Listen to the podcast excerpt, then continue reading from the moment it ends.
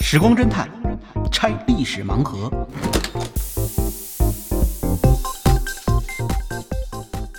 拆历史盲盒，找萨苏。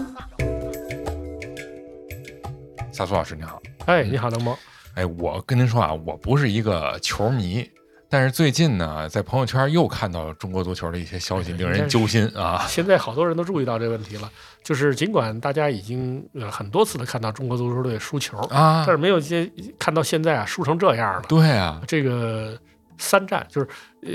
亚洲杯的小组赛啊，这是最基础的比赛了。然后是那个呃平了两场，输了一场，嗯，而且呃在三场比赛之中呢，呃比赛质量相当呃不堪入目。就不好看呗比。如说第一场比赛的时候，就是当时对的是塔吉克斯坦，嗯塔吉克斯坦明明是第一次啊进入到亚洲杯的比赛之中的队伍，哦，完全是一支新队。嗯嗯，结果我们的解说员不断的在上面强调，我们的人很紧张，紧张紧什张么什呀？么呀？ 但是如果从我们球迷的角度来看呢，嗯看，到的不是紧张，嗯，而是敷衍。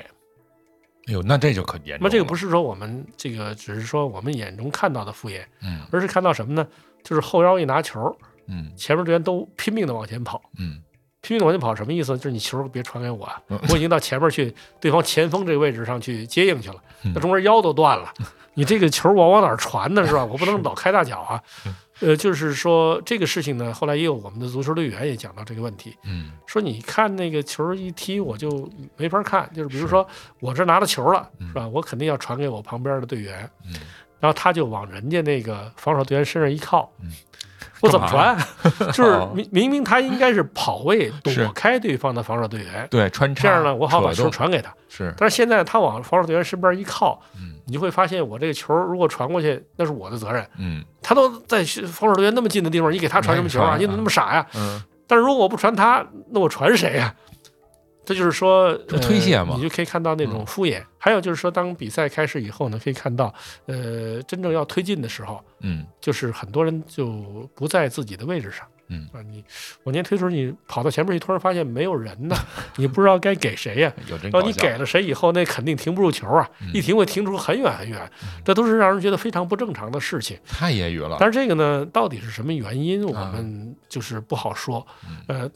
呃，现在有人提出了解决办法，这个呢，其实是我很尊敬的两位足球的名宿，啊，一位呢是孙继海，因为孙继海是这是我们中国太阳啊，那是在在在英超呃中国嗯对在英超踢得非常漂亮，没而错且呢，呃，人品也大家都很都很嗯欣赏的。孙继海是，但忍不住一说叫孙叔哈，海叔，嗯现在说海叔，嗯海叔现在搞了一个海选计划嗯啊，就是为中国筛选未来的足球明星。嗯，还有呢，就是董路，他现在呢，因为他本身是记者出身的，对，这样一位呃足球人，但是他自己搞的这个呃中国的这个小足球队，嗯呃，看到那些队员的水准，还有他们的朝气，都是让我们非常欣赏的。哎，关键就是拼搏的精神，啊，这种拼搏精神都很好的。嗯是，呃，而且正是因为他们现在在做这些工作，所以我们现在听到了很多声音哈，嗯都是什么呢？说中国足球的最大的问题是在青训。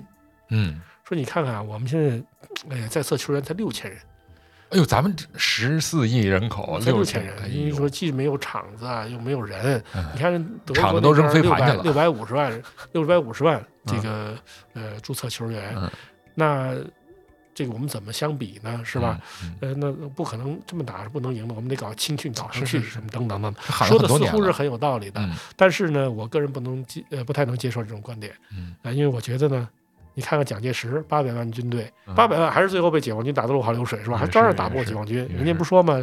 那个打散了以后。说就是呃三万只鸭子也没有抓这么快的是吧？所以就不是人多就能赢，嗯，嗯这是肯定是这样的。你看卡塔尔在这次的亚洲杯比赛之中呢，嗯是赢了中国队的。嗯那卡塔尔才有多少注册球员呢？嗯他其实只有一所比较好的足球学校嗯，当然人家机制做得非常好嗯，一开始就引进了八百名啊，八百名规划球员，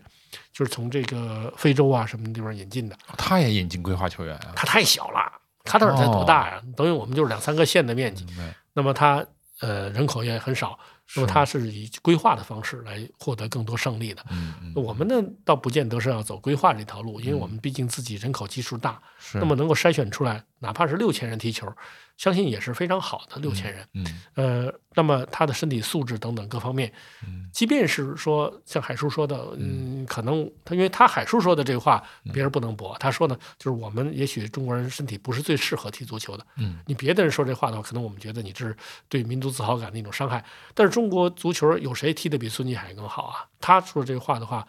我觉得这是真正的权威哎对说出来的话，对说的是是实话。没错那么，即便是我们身体素质可能跟欧洲的队员存在一定差距，嗯或者跟非洲队员存在一定差距，但至少我们不应该输给日韩呢。嗯嗯，那这同是个东亚的比人，赛的时候，应该我们至少能达到这种水平。对，呃，那么如果说青训的人数不是问题，你就是说你是不是在抬杠啊？你又不是踢球的，是吧？嗯？嗯首先你不是踢球的，你凭什么来来评啊？你 有什么资格来评啊？嗯然后再有一个问题就是说，呃，如果真的是这个青训不是问题，那问题又在哪儿呢？嗯我们先说第一个问题，就是你说你不是搞这行的，你就没资格来评啊。包括我们有人就说了，说你有什么资格评历史上某一个皇帝如何如何，是吧？这嗯，个对，是同理，没有资，其实我们说都有资格，嗯因为呢，就是你如果在你的行业里面，嗯你做的比他在那个行业里做的稍好一点儿，我觉得就有有非常大的资格来做这件事儿。嗯，那现在中国还有哪个行业比足球做的更糟糕的？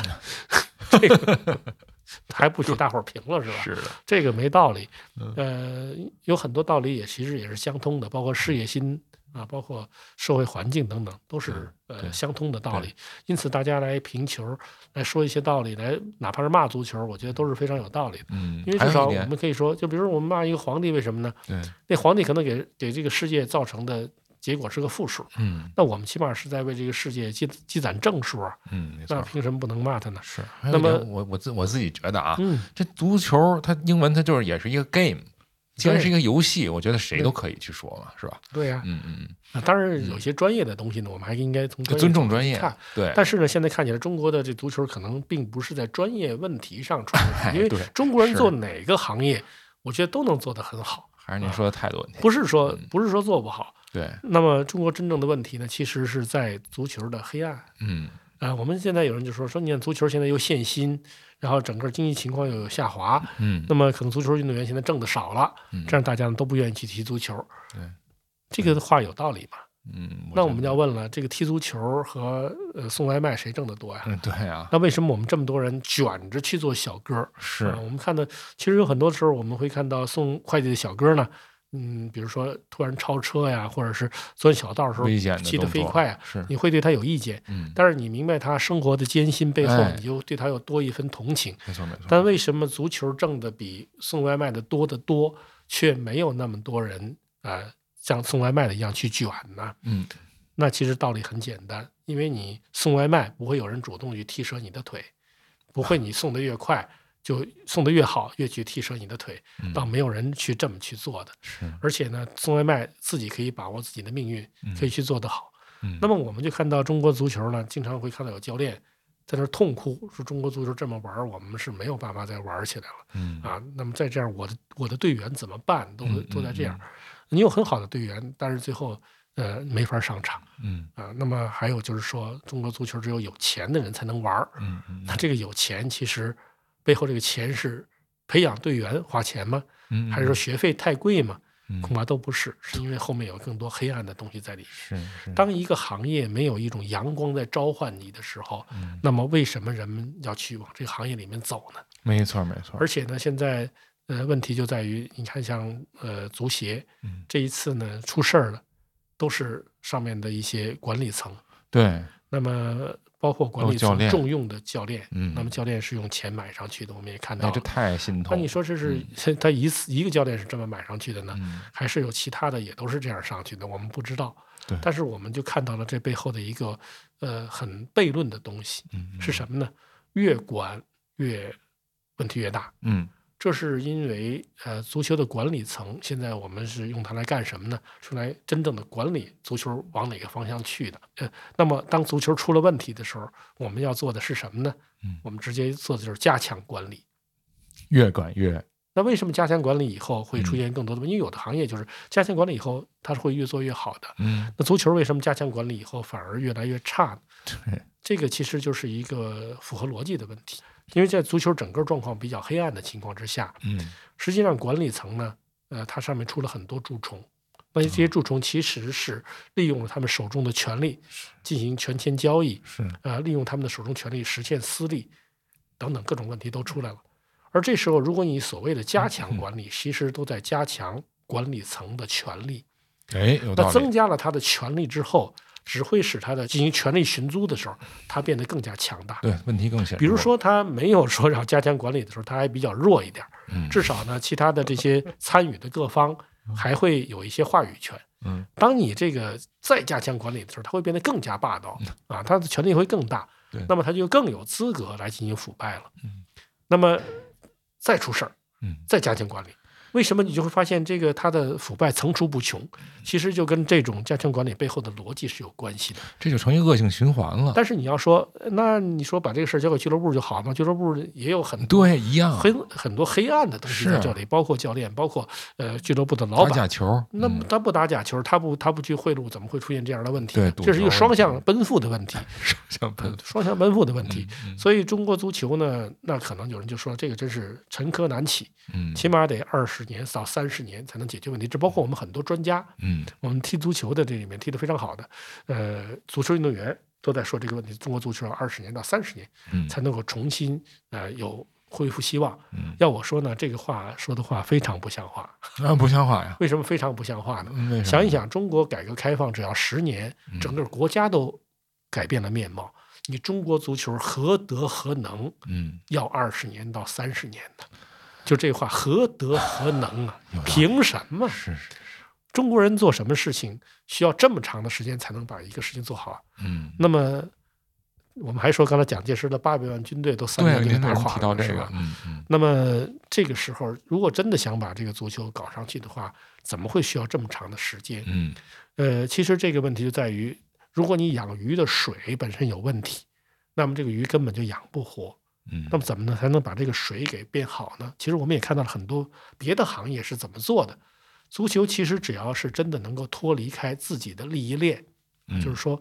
呃，不再说这个照顾在足球这个行业，因为你已经太烂了。嗯，就是有很多行业里面，你可以说，哎呀，不得不照顾一下利益链，因为还要保住保住这个成果呀。如果现在这种情况，你已经到了这种地步，啊、那么又有什么利益链需要保护呢？那这时候其实不是没有办法的。嗯我们看一看，呃，最近杨科维奇可能是要辞职了，嗯，教练这次没有多少人骂教练，嗯，因为这个已经大家体会到了，不是教练的问题 嗯，没错儿，就是，呃没错，你就是里皮来了又能怎么样？是啊也同样是解决不了。嗯有人说里皮上来以后呢，问题在于他是呃研究生导师在指挥一帮小学生。那其实我们中国嗯不是这足个球问题为什么都是小学生呢？是吧？嗯那这是怎么回事儿？这其实不是说我们中国足球水平差，而是这个怎么会就选出了一批小学生嗯嗯呃来来踢呢？对，选拔我机们制现在确实也没有大学生嗯啊，解决了这个问题，里皮不就是可以可以把这事儿弄好吗？是，那现在你杨科维奇肯定是不如里皮的，嗯那么他上来又能如何？嗯但是杨科维奇，呃，前两天他发表的一段话，倒让我觉得呃挺有道理的。嗯他说他不明白啊，为什么中国的足球的这个国家队对于球员没有吸引力，哦，这不个愿意我觉来得，是一个非常奇怪的问题。对第一个呢，任何一个国家其实国家队都对这个呃运动员有很强很的强的吸吸引力力，对正常情况下对都对，有无论很什强么的吸体引制力国家，因为为你进入以后代表着你的水平，对甚至代表着你的呃你的身价。嗯啊那么还有一点就是，其实中国人就是正常的中国人，对于自己的国家是有很强的爱国心的。对，呃，有很多的时候，我们可以看得到很多运动员，呃他们在即便面临很多困难的时候，对呃，哪怕是面对一些黑暗，那他面对一些呃不愿意接受的东西，他都会忍受。嗯为什么呢？他为了国家的荣誉。荣誉难道只有足球人没有这份国家荣誉吗？这不太可能，应该并非如此。是而是这个环境使他们根本无法实现自己的梦想。就是你想为国家做贡献，有一种东西不让你为国家做贡献，嗯，最后把人真的伤了啊，没有办法去，就去了以后只会使黑暗更黑，他去干什么？对对，那么这个时候就可能出现这种问题嗯。那么真正要能解决这种问题呢，就是要把这个水要整个变好。那其实变好，我们看别的行业，这个也并不是一个非常困难的事情。嗯嗯怎么做呢？很简单，就是把足球的管理层，把它的机能变成一个监督层。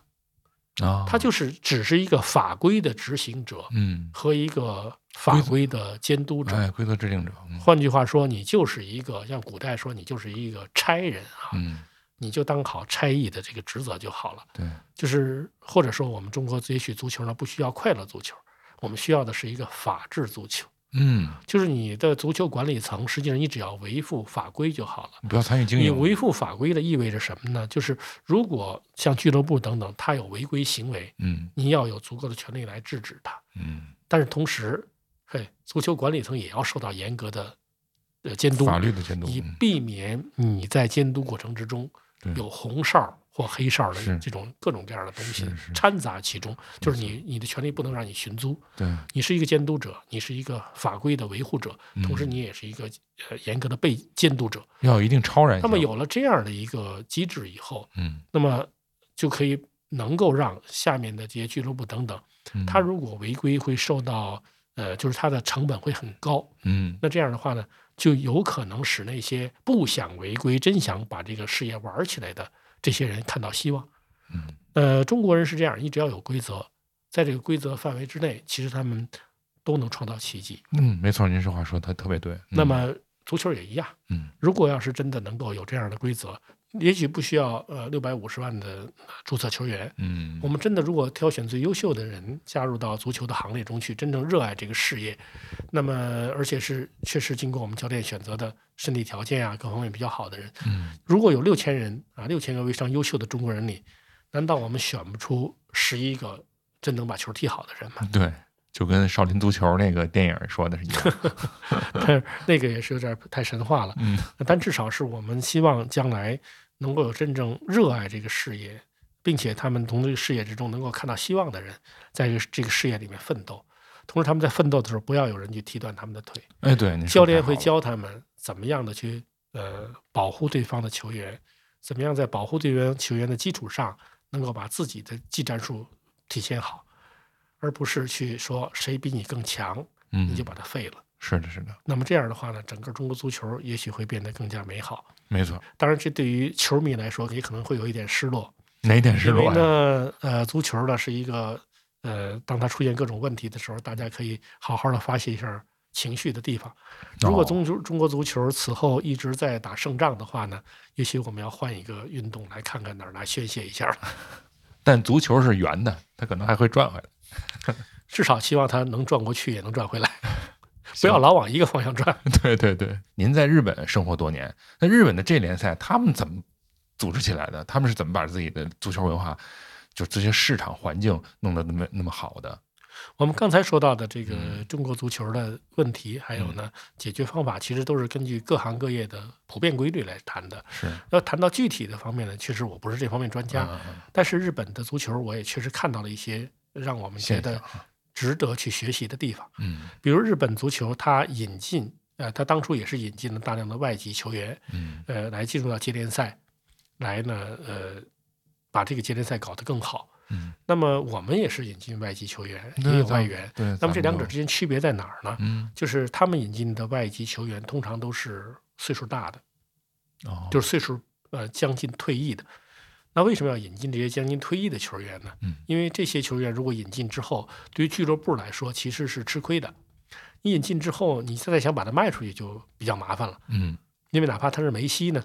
在踢四年之后，你能够把它还以同样的价钱卖出去吗？这的确是一个很大的问题。但是日本当时是呃，就是把这笔钱买单了。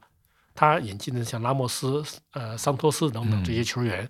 呃，当时都已经到了即将过气的时代。那么他们引进这些球员的目的是什么？就是让他们来带新的球员，啊然后他们就是未来教练组的成员。师范所以当呃日本接联赛展开之后，嗯我们看到他这些相对来说年龄比较大的球员，在场上面呃展现了非常优秀的意识，开始教日本的球员怎么样去踢球。嗯而后呢，他们确实也教出了很多出色的徒弟。嗯我曾经看到日本一个节目，就是拉莫斯最终要返回巴西的时候，啊他当时呢，呃，给他举行了一个纪念仪式。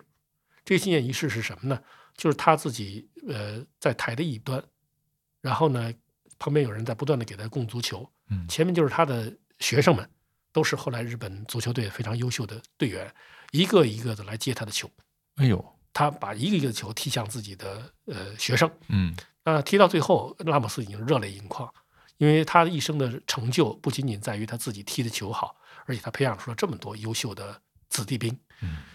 他而们且的他作培出用，，而且他培养出了一代日本的球星。对，这个我想是这种荣誉是呃一个球员一生之中难以忘怀的。嗯那么对于中国足球来说，我想也是同样。我们引援的时候，究竟要引进什么样的外援？嗯呃，那这个我们不能说要求俱乐部只考虑商业利益，嗯但是的确引进这些有经验的老球员，嗯他对于日本的技术足球起到了很大的帮助。可以看到，日本足球它主要的方向是技术型的，嗯，那这跟他最初引进的外援是年龄比较大的球员有关。有关系，因为这些队员他们已经没有足够的体力嗯去进行力量型的冲击，嗯但是呢，他们是可以用自己的意识和技术来教会这些日本球员怎样踢球的，它更多的作用发挥在场外，甚至是嗯，而且对他在场外也能够教会这些球员对们，怎么潜样移来默进化行的，嗯良好的配合。对，呃，那么日本足球走的是技术足球的方向，而且是一直保持了这么多年。是现在我们可以看到呢，日本足球其实在很多时候组织上面占了